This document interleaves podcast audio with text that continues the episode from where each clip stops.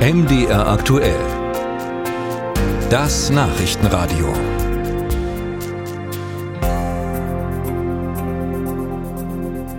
Gallium und Germanium, das sind jetzt nicht zwei neue Protagonisten im Asterix-Comic, sondern zwei Metalle, die wahrscheinlich kaum einer kennt. Trotzdem haben sie eine sehr große Bedeutung. Sie stecken in Leuchtdioden, in Sendemasten, auch in Nachtsichtgeräten. Weltweit wichtigster Lieferant ist, na klar, China. Aber das Land hat die Ausfuhren jetzt beschränkt, vermutlich als Reaktion auf US-amerikanische Lieferstops für Halbleiter. Auch deutsche Firmen müssen in China nun Exportlizenzen beantragen, wenn sie die Metalle kaufen wollen. Ob und wie schnell sie die bekommen, das ist unklar und besonders betroffen ist da ein sächsisches Unternehmen. Ralf Geißler berichtet. Michael Harz hat schon geahnt, dass der Zoff zwischen den USA und China für ihn zum Problem werden könnte. Und so hat der Chef von Compound Materials in Freiberg Gallium-Vorräte angelegt. Das hilft ihm jetzt, denn die sächsische Firma ist der größte Hersteller von Gallium-Arsenid weltweit. Der Halbleiterwerkstoff steckt unter anderem in Mobiltelefonen.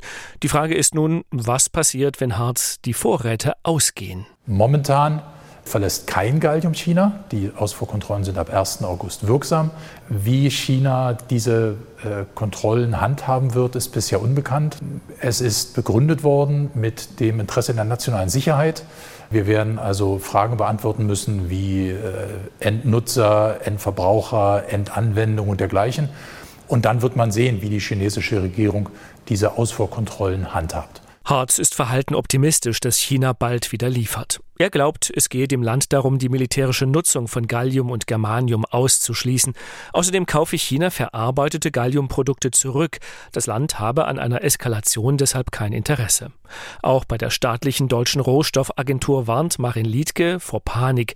Bislang plane China Exportkontrollen, aber kein Exportverbot. Es gibt also auch hier Spielraum, an wem weiterhin geliefert werden darf. Und da hoffen wir natürlich, dass wir auch in Zukunft in Deutschland Gallium, Germanium und die Verbindungen aus China beziehen können. Weil eben unklar ist, wie sich der Streit zwischen den USA und China weiterentwickelt, plädiert Liedke dafür, sich nach alternativen Lieferanten umzusehen.